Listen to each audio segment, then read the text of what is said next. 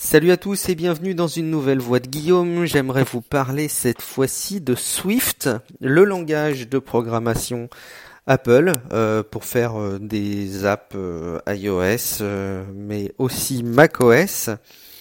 c'est un langage qui a été introduit, sauf erreur, il y a deux ans maintenant, je crois, et qui en est à sa version 3.1, si je dis pas de bêtises.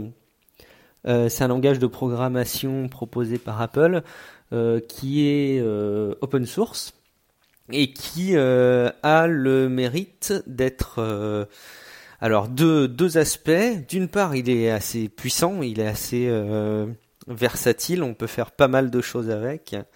notamment évidemment sur les plateformes iOS et macOS, mais il est aussi euh, conçu, je trouve, et je crois que c'est la philosophie, hein, euh, pour avoir une syntaxe très épurée, très simple, euh, qui prennent pas des kilomètres de lignes pour faire des opérations et qui permettent d'avoir des, opérateurs et des instructions assez courtes et très lisibles. Euh, il y a de ça euh, quelques mois maintenant, euh, j'irais même dire quelques semaines, Apple a, a, mis à disposition une application sur iPad qui s'appelle Swift Playgrounds. Euh, c'est les terrains de jeu Swift, quoi, grosso modo. Et j'avais toujours voulu deux choses. Bah, D'une part, apprendre le Swift. Donc là, je m'étais approprié une formation Swift. Qui euh, bah, qui voilà qui apprend euh, qui permet de tout apprendre.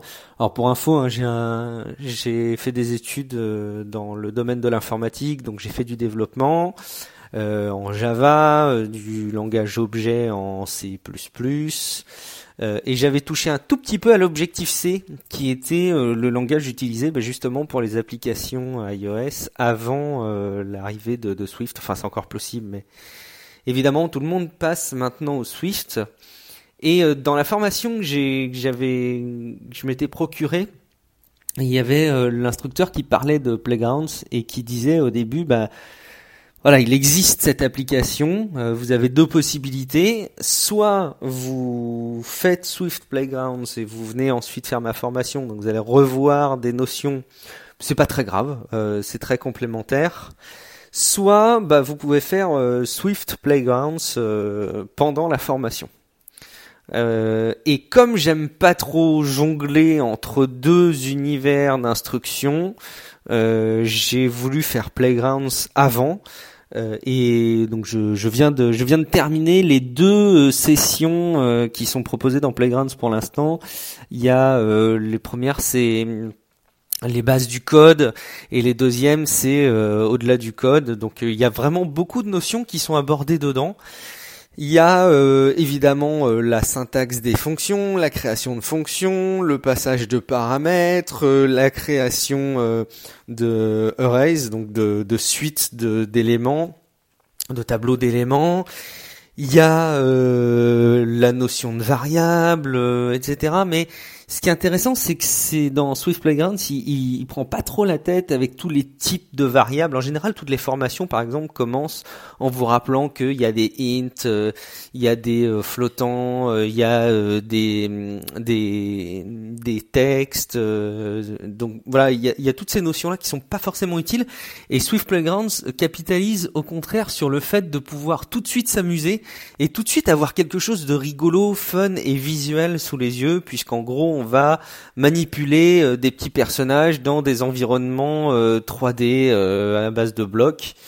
Et c'est vraiment... D'ailleurs, je me demande s'il n'y a pas une inspiration de Minecraft.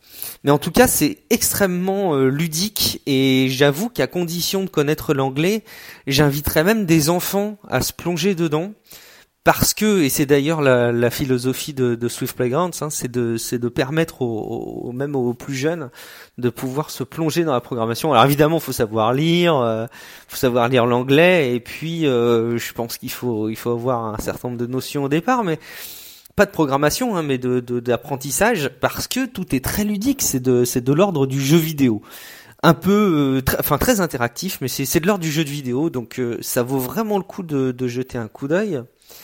Euh, et puis, euh, donc je voulais, je voulais me lancer dans une formation Swift, j'ai voulu euh, apprendre le Swift, je voulais tester cette application et voilà, j'en suis un petit peu à l'étape où j'ai bouclé les deux chapitres, les deux sessions qui sont proposées dans, dans Swift Playground.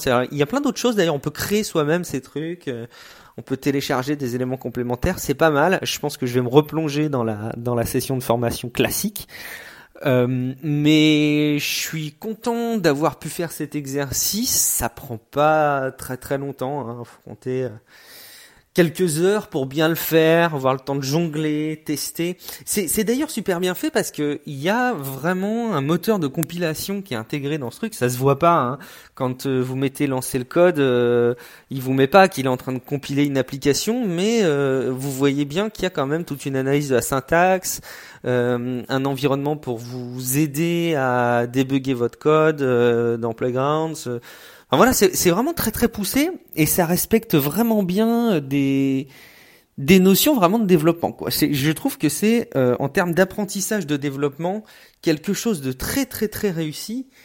Et j'ai vraiment l'impression, enfin moi si j'avais eu ça euh, durant mes études, les premiers mois à l'arrivée, je pense que ça m'aurait peut-être encore plus incité à me plonger dans le développement qui est pas forcément un sujet qui m'a captivé après le développement, sans doute à tort, mais euh, je crois que ça m'aurait beaucoup aidé et je suis à peu près persuadé que c'est un, un, point de justification complet pour que euh, des universités, des lycées, des collèges même euh, s'approprient des iPads pour l'apprentissage du développement. Je trouve ça vraiment captivant et très réussi.